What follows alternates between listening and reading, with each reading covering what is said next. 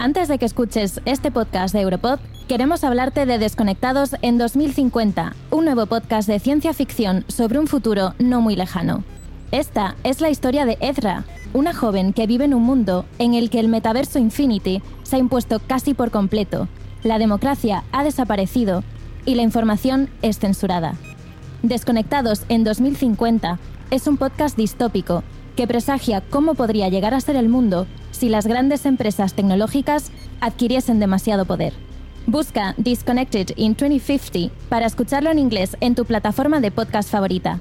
También está disponible una versión en francés. Y ahora sí, disfruta de este podcast de Europod.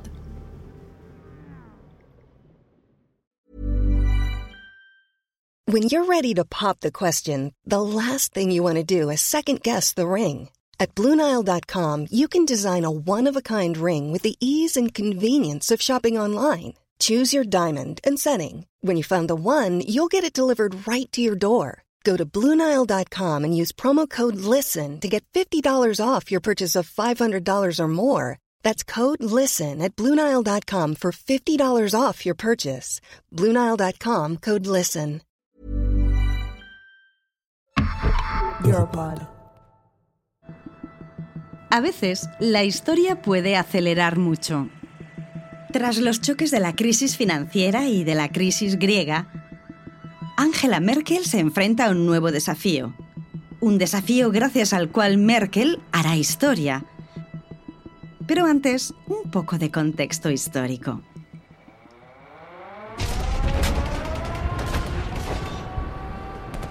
Después de la Segunda Guerra Mundial, la humanidad encaró unos flujos migratorios más grandes que nunca. Las nuevas fronteras en Europa provocaron que millones de personas huyeran de sus ciudades y pueblos. Y este trauma, junto con la guerra más sangrienta de la historia, sigue estando vivo cuando lees la Declaración de Derechos Humanos de 1948. It is a declaration of basic principles of human rights and freedoms. Y en los artículos 13 y 14 está escrito el derecho de cada uno para huir de su país. Artículo 13, párrafo 1. Toda persona tiene derecho a circular libremente y a elegir su residencia en el territorio de un Estado. Párrafo 2. Toda persona tiene derecho a salir de cualquier país, incluso del propio, y a regresar a su país. Artículo 14, párrafo 1. En caso de persecución, toda persona tiene derecho a buscar asilo y a disfrutar de él en cualquier país. La declaración reconoce un derecho absoluto para emigrar, derecho de escapar, ser refugiado y de dejar tu país para salvar tu vida. Pero este derecho viene dado sin la necesidad de obligar a otros países que amparen a los refugiados. Las políticas de inmigración siguen dependiendo de la soberanía de cada Estado. Las fronteras aún cuentan para Europa.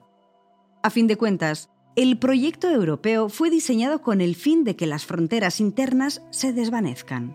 Y durante medio siglo, después de la Segunda Guerra Mundial, esto fue lo que Europa hizo. Los muros, cercas, controles y patrullas aduaneras disminuyeron, desapareciendo lentamente. La libertad de movimiento de las personas es un derecho europeo.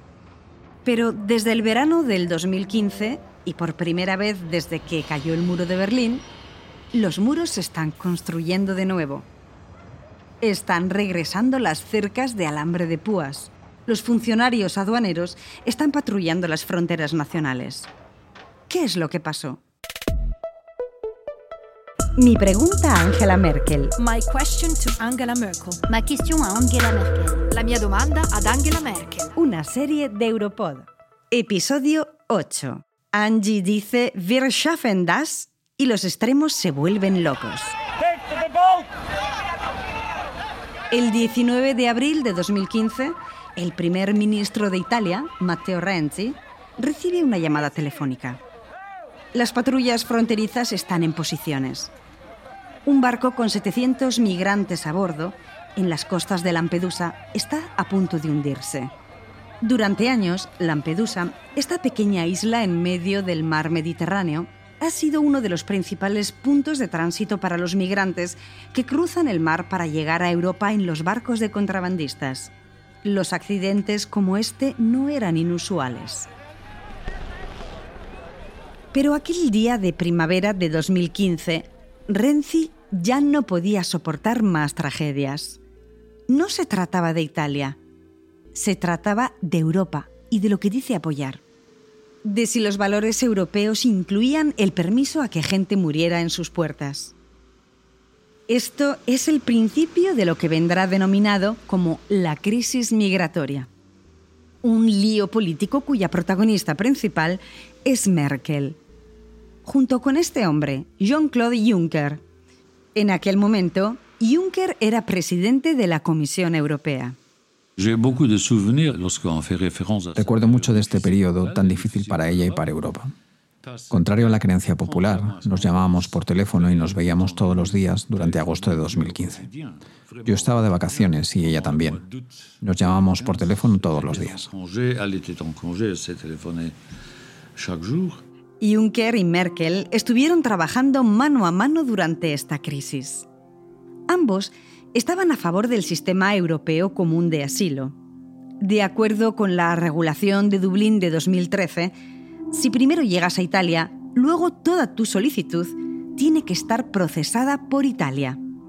Y si intentas registrarte en cualquier otro lugar, serás enviado de vuelta a Italia. A pesar de que muchos de los refugiados e inmigrantes que llegan a sus costas no quieren quedarse en Italia. Quieren ir al norte de Europa, a sitios como Alemania. Renzi, Angela Merkel o las instituciones europeas quieren cambiarlo, pero no todos aceptaron esta propuesta. Los países del este de Europa la rechazaron categóricamente. Es la primera vez que Merkel parece actuar de manera incoherente con los líderes de los países del antiguo bloque comunista. Para ellos, Merkel no actúa en esta ocasión como una jefe política de Europa del Este. Sus acciones están guiadas por la historia reciente alemana, una historia diferente de la de los regímenes comunistas. Cuando hablé con la periodista para asuntos europeos, Florence Autrec, ella me explicó el efecto que esto tuvo. La postura más dura con respecto a la ruta de los Balcanes occidentales fue un fenómeno nuevo. Es lo que observé en aquel entonces. Se estaba volviendo tóxico para Europa en su conjunto. Todos escribían sobre ello y podían verlo. El hecho de no tener fronteras exteriores reforzó el restablecimiento de las fronteras internas. Mientras, Hungría construyó cercas eléctricas en su frontera del sur con Serbia y Croacia. Esos muros y vallas crearon agrupaciones en las fronteras. Las imágenes de estos grupos se utilizarían luego para alimentar el mito de una invasión masiva, lo que luego permitiría a algunos Estados miembros revivir un mito que tendía a desvanecerse, el mito del Estado protector frente a una agresión externa. Pero en lugar de una fuerza militar extranjera, esta vez los invasores demonizados eran solicitantes de asilo. ¿Te acuerdas de Joyce Musaben, la profesora de política comparada en la Universidad de Missouri? La entrevistamos para obtener información sobre el ascenso de Merkel en la política. Estaba claro que había algo en los valores fundamentales de Merkel que la hizo intrínsecamente sensible a esta cuestión. Estaba muy preocupada por los derechos humanos y la libertad de circulación pero de nuevo era algo confuso. En parte era porque ella se crió en la Alemania del Este, que negaba los derechos a la gente, la libertad de conciencia y la libertad de movimiento. O era porque ella era la hija de un pastor. Todo esto se pudo ver en la crisis de refugiados. El muro de Berlín fue el último muro que impedía la libertad de circulación en Alemania. Mientras ella estuviera a cargo, se aseguraría de eso. En 2015, la opinión pública alemana en su mayoría estaba a favor de la migración.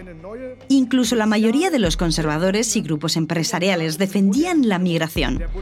Alemania tiene una de las poblaciones más longevas de Europa. Y por otro lado, la migración atrae a la gente joven y activa.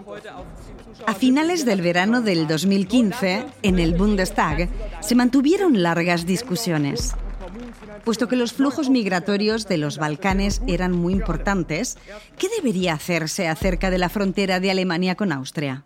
Est-ce que je vais fermer les frontières Est-ce que je vais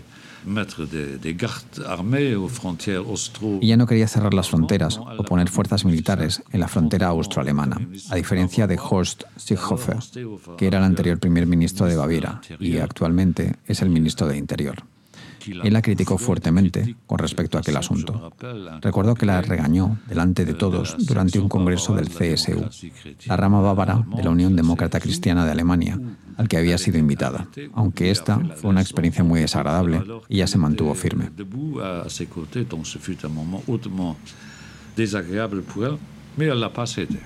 Finalmente, se decidió que las fronteras permanecerían abiertas y entre 2015 y 2016, Alemania concedería asilo a más de 1,2 millones de personas.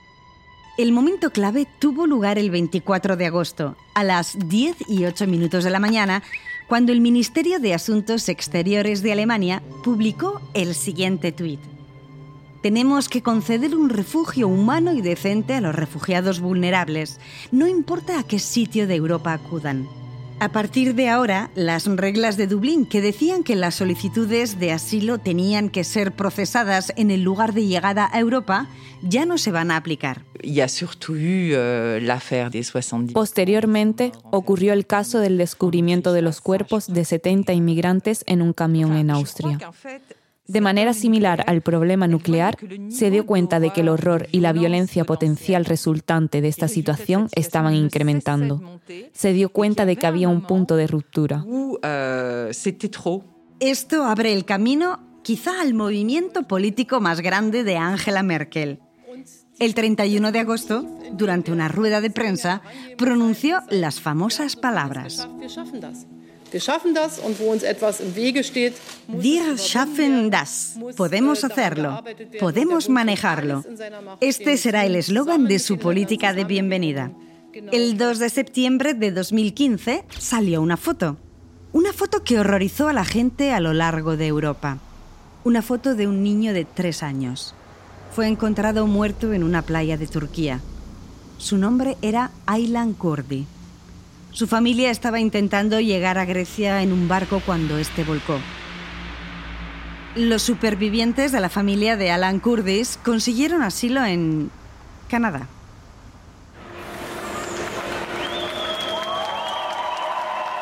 En Múnich, en la estación de tren, una multitud alemana dio la bienvenida a los refugiados. La gente mantenía pancartas.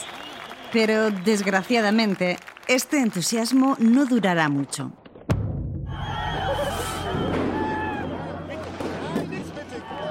En Nochevieja, a punto de llegar el 2016, la confusión total se apodera de las ciudades alemanas. 1.200 mujeres en toda Alemania denunciaron asaltos sexuales que habían ocurrido aquella noche. Más de la mitad de agresiones tuvieron lugar en Colonia. Pero lo que apareció en los titulares de forma implacable fue el perfil de los autores de los asaltos. Estaban descritos como, cito, norteafricanos, árabes, extranjeros. Sin ninguna información adicional, algunos medios de comunicación y algunos políticos tomaron un atajo de forma inmediata. Asociaron estas identificaciones con los refugiados que habían sido acogidos unos meses antes. Tristemente, estos terroríficos eventos tuvieron un efecto a largo plazo sobre el aumento del racismo y la islamofobia en Alemania. Al año siguiente, la visión negativa sobre los solicitantes de asilo llegó a un punto culminante. Se multiplicó el número de demostraciones anti-refugiados. Wir schaffen das nicht. No podemos hacerlo. O incluso, wir wollen das nicht schaffen no queremos hacerlo. Este movimiento encontró una representación política en un partido anti-Unión Europea de extrema derecha, el Alternativa para Alemania AFD. El AFD había sido creado en el 2013. A medida que la política de Merkel se volvió más centrista sobre la inmigración, los discursos xenófobos del AFD ganaron popularidad. Aunque sus críticos afirman que ella contribuyó a crear el partido de extrema derecha AFD, sus partidarios argumentan que salvó el honor del CDU. Sea la que fuere la explicación, una cosa está clara. El AFD está creciendo. En las últimas elecciones, en 2017, consiguieron el 12,6% del voto nacional, ganando casi 8 puntos desde las últimas elecciones de hace cuatro años y convirtiéndose en la oposición más fuerte del Bundestag. Wherever you are from, do not come to Europe. Do not believe the smugglers. Do not risk your lives and your money. It is all for nothing. Este es Donald Tusk, el expresidente del Consejo Europeo. El primer ministro holandés, Mark Rutte, se estaba volviendo cada vez más vocal en su posición antiinmigrante. Después de largas discusiones, Merkel y Rutte acordaron que para prevenir la construcción de otros muros dentro de las fronteras internas, tuvieron que actuar, y cito, nadar a contracorriente de las fronteras de la Unión Europea. Otra vez más, Merkel tomó el liderazgo. Tomó la iniciativa de visitar al primer ministro de Turquía, Ahmed Davutoglu, Turquía había acogido unos 6 millones de refugiados en aquel momento. Pero el país también era un lugar de tránsito desde donde los migrantes intentarían llegar a Grecia en barcos. Merkel actuó sin informar a otros líderes mientras estaba negociando en nombre de la Unión Europea. No se liberó de las reglas de la Unión Europea, pero las dejó de lado utilizó al Consejo Europeo como cuerpo diplomático para encontrar una solución con Turquía. En este caso, se sintió a gusto porque le gustaba la diplomacia. Turquía estaba luchando para salir adelante y daba la bienvenida a los refugiados en muy malas condiciones. Su ventaja en un acuerdo sería obtener una compensación financiera. Meses después de estas negociaciones, se organizó una cumbre en Bruselas una cumbre que estuvo mayoritariamente dirigida por Merkel. El tratado establecía el número de refugiados que serían acogidos por Europa. A cambio, Turquía estaba obligada a acoger de nuevo a los migrantes que llegaban a la costa griega. Además, Turquía iba a recibir 6.000 millones de euros de la Unión Europea. Un presupuesto que estaba pensado para mejorar la situación de los refugiados de Siria en Turquía. Más adelante, Merkel sacó conclusiones de la situación, concretamente tratando un asunto de frontera exterior. No toda la frontera externa, sino aquella con Turquía. Pero no te dejes engañar cuando presentan este trato como una situación en la que todos ganan. La declaración coincidía en que la Unión Europea miraba hacia otro lado, cuando se trataba de la forma en que la administración griega trataba a los refugiados en sus islas. En las islas de Lesbos y Quíos, la libertad de los refugiados se ve inmediatamente limitada, ya que son instalados en campos donde están retenidos en unas condiciones tan precarias que violan el Convenio de Ginebra, el Convenio sobre los Derechos de los Solicitantes de Asilo. Creo que pronto se dio cuenta de que había temas mucho más importantes que la estabilidad fiscal en juego. La crisis de los refugiados de 2015 amenazó la base de nuestra sociedad, los valores humanitarios sobre los cuales se sustentaba el mundo occidental desde hace siglos por culpa de ciertos líderes del siglo XXI que no tenían mejores cosas que hacer que perseguir a familias con bebés en sus brazos como si fueran invasores y fueran a poner en peligro nuestra forma de vida. En esa ocasión, el papel de Merkel en la gestión de la crisis fue crucial para proteger los principios humanistas fundamentales. La voz del ex primer ministro de Grecia, Alexis Tsipras. Merkel desempeñó un papel decisivo a la hora de mantener abiertas las fronteras alemanas y en promover una actitud de bienvenida y la integración de los refugiados en Alemania.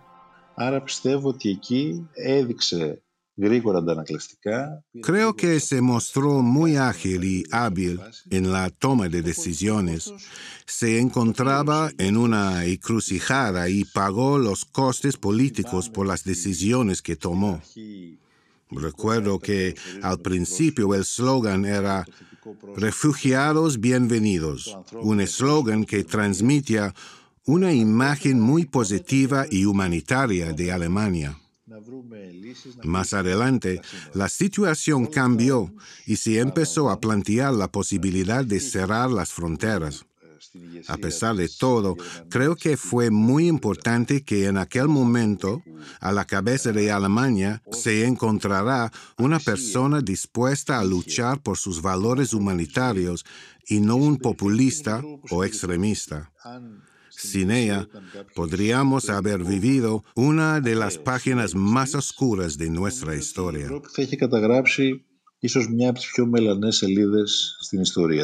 Merkel falló a la hora de promulgar un sistema de asilo común europeo. No pudo federar todos los miembros de la Unión Europea alrededor de este asunto. Y el acuerdo con Turquía dejó al Consejo Europeo con un regusto amargo, ya que ella había actuado casi sola. Pero por otro lado, al acoger a los refugiados y llevar a cabo unas políticas de integración exitosas, Alemania ha demostrado que la xenofobia antimigratoria era falsa.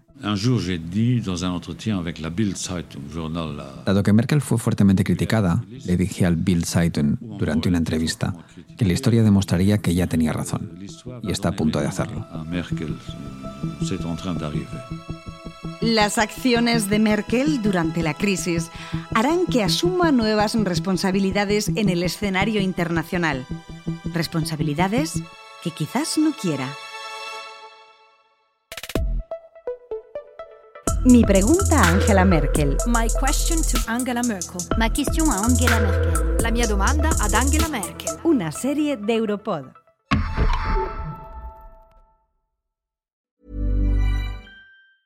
Hey, it's Paige DeSorbo from Giggly Squad. High quality fashion without the price tag. Say hello to Quince.